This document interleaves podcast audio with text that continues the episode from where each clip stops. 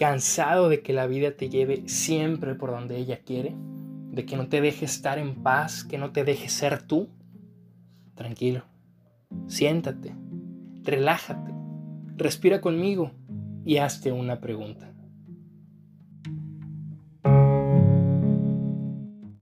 Hola a todos y bienvenidos nuevamente al podcast Hazte una pregunta.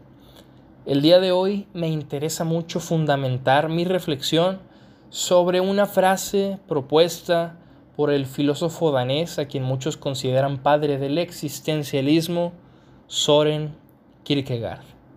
Él propone lo siguiente, lo que me etiqueta me niega. Para no ahondar tan a profundidad en este tema, primero quiero dar una especie de introducción. Cuando nosotros etiquetamos o nombramos algo, lo limitamos a ser eso que lo estamos etiquetando. Un ejemplo muy concreto es, bueno, yo soy Jorge, me llamo Jorge, ese es mi nombre, es mi etiqueta. Al ser Jorge estoy limitado a ser Jorge, no puedo ser Carlos, no puedo ser Andrés, no puedo ser Antonio, soy Jorge. Otro ejemplo, yo soy mexicano, al ser mexicano no puedo ser argentino, colombiano o español, dado que mi etiqueta me limita a ser mexicano. Ahora bien, quisiera reflexionar en torno a las etiquetas socioculturales que se nos han impuesto y cómo ellas no nos permiten ser humanos en plenitud. Es evidente que en estos tiempos se nos busca separar, se busca dividirnos, que seamos lo más individualistas posible. Se buscan realzar todas las diferencias que tengamos lo más posible. ¿Por qué? Porque separados logramos menos. Porque separados nos vemos como enemigos, nos vemos como rivales. Pero hay una etiqueta que es común para todos. La etiqueta del ser humano, del ser persona. Y tenemos que retomarla porque la sociedad hoy nos dice, bueno, tú eres de izquierda, tú eres de derecha, tú eres pro aborto, tú eres pro vida, tú eres de tal equipo de fútbol y tú eres del otro. Siempre se busca algo con lo cual separarnos, pero está en nosotros reconocernos iguales, reconocernos personas, reconocernos seres humanos.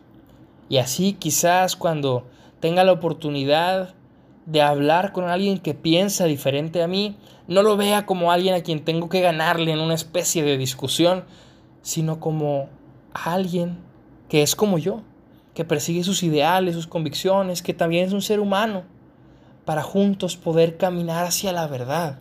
Ese es el objetivo.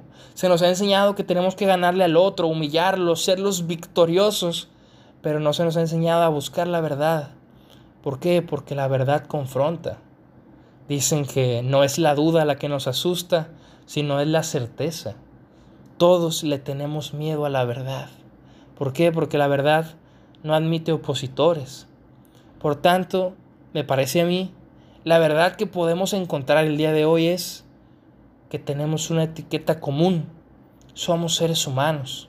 Hay que dejar de lado las demás etiquetas que nos niegan, que nos limitan a ser una sola cosa y no todo lo que podemos ser. El ser humano está lleno de posibilidades. Y entre más etiquetas tenemos, más nos vamos limitando.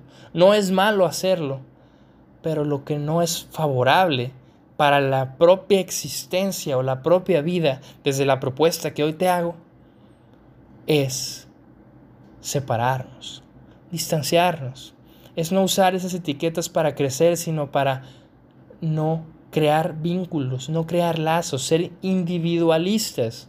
¿Por qué? Porque el ser humano en plenitud es en comunidad. El ser humano puede relacionarse con otros y puede compartir. Según muchos, el fin último de la vida es compartir. Por tanto, el diferenciarnos de más, el querer ser individualistas, rompe ese fin último de la vida, rompe ese fin último del ser humano y por tanto no nos deja ser en plenitud. Por eso el día de hoy te invito a que te cuestiones qué te limita, qué etiquetas te has puesto, qué etiquetas te han puesto y no has podido quitarte, qué etiquetas te separan de los demás y sobre todo, sientes que eres verdaderamente en plenitud ¿Tú eres lo que has querido ser o eres lo que otros te han hecho? Piénsalo, compárteme qué se te viene a la mente, qué reflexionas, qué dudas te surgen y recuerda, una vida que no se cuestiona no es digna de vivirse. Si llegaste hasta aquí, muchas gracias, hasta la próxima.